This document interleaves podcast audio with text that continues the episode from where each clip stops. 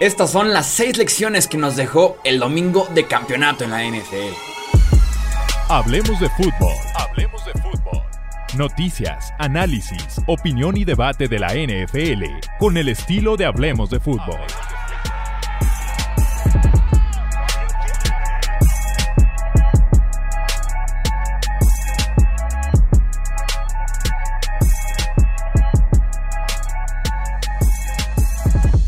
¿Qué tal amigos? ¿Cómo están? Bienvenidos a un episodio más del podcast Hablemos de Fútbol. Yo soy Jesús Sánchez, un placer estar aquí con ustedes para comentar seis rápidas lecciones, conclusiones que nos dejó el domingo de campeonato. Tenemos ya definido el Super Bowl 56, Cincinnati le ganó a Kansas City y los Bengals representarán a la conferencia americana, mientras que los Rams le ganaron a los 49ers y Los Ángeles estará jugando en casa el Super Bowl 56. Tengo seis lecciones rápidas que platicar sobre lo que fue este domingo de campeonato. Tendremos obviamente el podcast de análisis a detalle cada uno de los dos partidos, pero estos simplemente son conclusiones rápidas y sencillas.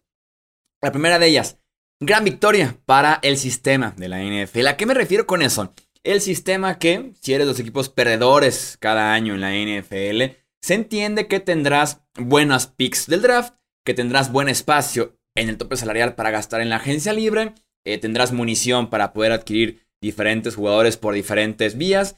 Y que en algún punto, si haces bien las cosas, podrás llegar a un nivel alto y convertirte en ganador, convertirte en un competidor cada año. Y que en algún punto esos ganadores podrán también pasar por un momento complicado y empieza para ellos su reconstrucción. Así es el sistema de competencia en la NFL. Estás abajo, si haces bien las cosas, estarás seguramente arriba y después llegará un momento en el que por retiros, por costos y demás, puedes otra vez caer un poco, pero vas a rebotar. Y el mejor ejemplo son los Cincinnati Bengals. Dos victorias en 2019, cuatro victorias en 2020 y ahora estás en el Super Bowl. En 2019, después de esas dos victorias, te dan la primera selección global, encuentras a Joe Burrow. En 2020, quinta selección global, encuentras a Jamar Chase.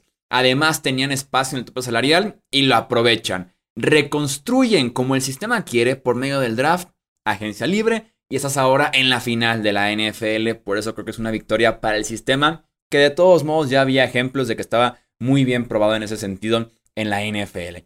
Segunda conclusión, nos quedamos con Cincinnati. El valor de un buen y confiable pateador que es Ivan McPherson. 12 de 12 en estos playoffs. 4 de 4 en contra de Raiders, 4 de 4 en contra de Titans y 4 de 4 en contra de Chiefs. Con Titans y con Chiefs, un gol de campo fue el que definió el pase a la final y el pase después al Super Bowl. Es novato, la posición de por sí es muy complicada para un veterano, para un novato ni se diga, sobre todo en la parte mental y en la parte de adaptarse a la NFL. Pagaron por una quinta ronda, el único pateador seleccionado en este draft 2021 de la NFL. Una selección que es una quinta ronda y que a veces ni siquiera se queda en el roster. Esa quinta ronda de su primer año o su segundo año en la NFL y el tipo ya está cortado o cambiado. Entonces, vale la pena ese tipo de inversiones muy económicas en un pateador en el que confíes.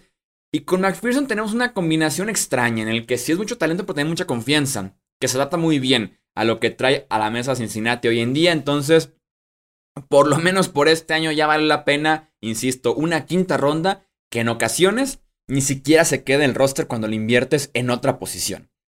Tercera lección que tenemos de este, tercera lección, perdón, que tenemos para este partido, las reglas de tiempo extra, como lo dije la semana pasada, están para quedarse. Muchos decían que tenían que cambiarse porque es injusto que no tengan la posición los dos equipos para definir al ganador y que el volado prácticamente definía todo. Yo les decía, el volado define simplemente quién tiene la primera posesión. Pero falta todavía avanzar 75 yardas para poder acabar con ese partido.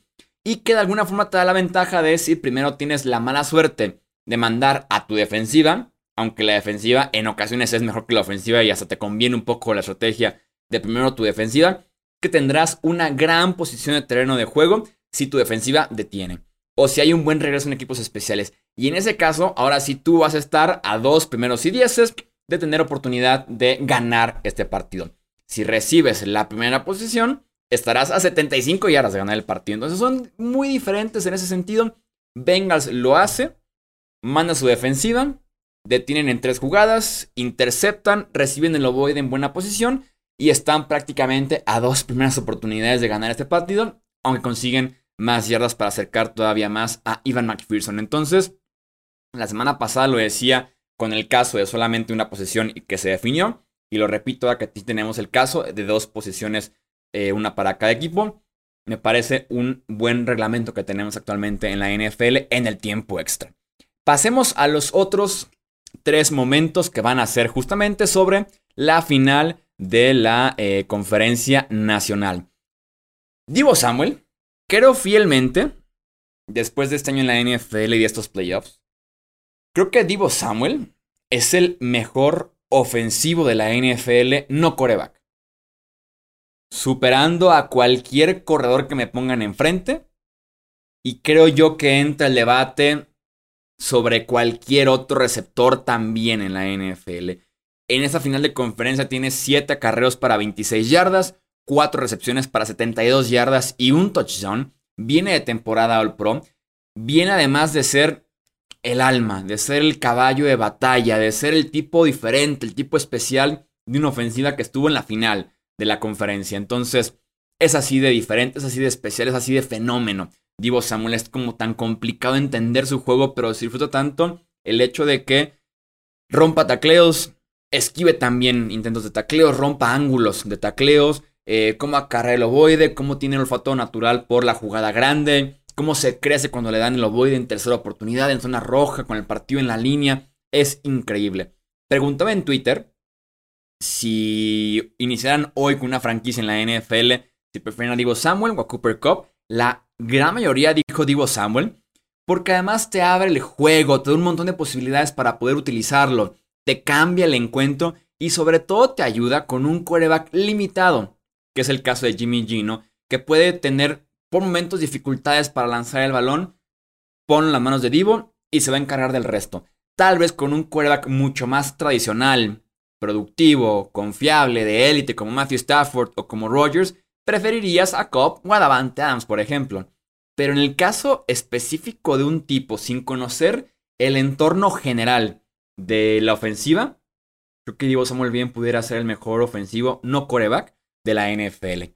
Quinta conclusión, o quinta lección que nos dejó este domingo en campeonato, la reivindicación de Odell Beckham Jr. Cambió, creo yo, su imagen después de media temporada y unos playoffs con los Rams.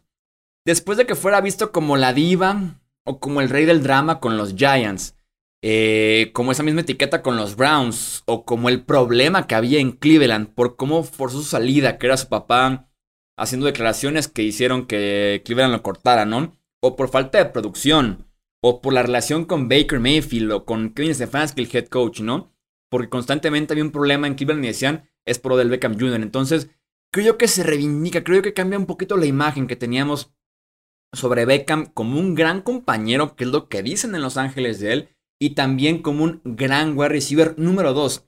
Tal vez en este momento de su carrera Beckham no estalla para ser un wide receiver 1 productivo de 90 recepciones, 1500 yardas y doble dígito en touchdowns. Tal vez ya no, pero sí está para ser un gran número 2, que es lo que llegó a Los Ángeles a hacer y que lo hizo muy bien. En temporada regular tuvo 5 touchdowns en 8 partidos. En playoffs, en contra de Arizona tuvo 54 yardas touchdown. En contra de Tampa Bay, 69 yardas touchdown. Y en contra de San Francisco tuvo 113 yardas. Entonces, creo que es una reivindicación. Es una. Es eso, es un cambio de imagen que tuvimos eh, positivo sobre Odell Beckham Jr. en estos playoffs. Creo yo que en el. En la opinión general.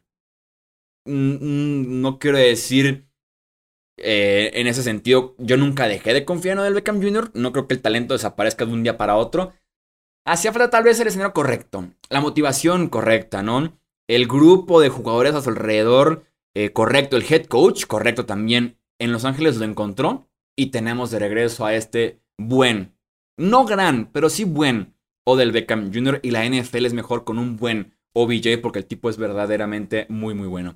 Y para cerrar, el tema del cocheo. Recuerdo haber dicho en la previa del podcast que esto iba a llegar empatado en el cuarto cuarto y que el mejor coach lo iba a ganar. Tuvieron problemas tanto Sean McVay como Kyle Shanahan. Sean McVay, Dios mío santo, y lo hemos dicho antes, es el rey de quemar tiempos fuera en momentos innecesarios. Tenía un partido que todavía estaba en ese momento perdiendo, con 10 por jugar, sin tiempos fuera, sin retos. O sea, Virgencita, por favor, encárgate de McVay porque él consigo mismo ya no puede, porque ya perdió todo, queda solamente la señal divina de que alguien lo ayude a McVay. Eh, creo que Shanahan en situación de juego sigue superando a McVay en tiempos fuera, en retos, en cómo manejar el encuentro, pero McVay venció a Shanahan en cuarta oportunidad, en tomar la decisión eh, correcta. Y en un partido, sobre todo con este cierre y en esta época, no se puede esconder eh, ese cocheo. Insisto, Shanahan le ganó porque llegó a su última serie ofensiva, o más bien su última serie defensiva, con sus tres tiempos fuera utilizó dos y dejó nada más uno para poder manejar un poquito la última serie ofensiva buscando el empate o incluso ganarlo. Pero cuando San Francisco iba bien es cuando vienen las decisiones correctas de McVeigh en cuarta oportunidad y las incorrectas por parte de eh, Shanahan también en cuarta oportunidad, ¿no? Eh, se la juega de forma correcta. Los Rams tenían un cuarta y uno en la 43 de San Francisco, abajo por 3 puntos. Deciden jugársela. Decisión correcta con todo y que no la consigan. Es la decisión correcta. Y después San Fran tiene un cuarta y dos en la 45 de los Rams. Ganando por 3 puntos. Recomendación muy fuerte de analíticas el jugársela. Y Shanahan decide despejar abajo por 3 puntos. En la siguiente serie ofensiva le empatan. Una serie ofensiva después le ganan el partido y se queda fuera de los playoffs. Y los Rams van al Super Bowl 56 en casa. Gente, hasta aquí dejo entonces mis lecciones. Les recuerdo que tendremos un episodio platicando a detalle de lo que fue este fin de semana de campeonato, este domingo de campeonato en la NFL. Los opiniones en comentarios aquí mismo en YouTube o si están en formato de audio, Twitter, Facebook, Instagram nos encuentran como Hablemos de Fútbol. Yo soy Jesús Sánchez, hasta la próxima. Gracias por escuchar el podcast de Hablemos de Fútbol. Para más, no olvides seguirnos en redes sociales y visitar hablemosdefutbol.com.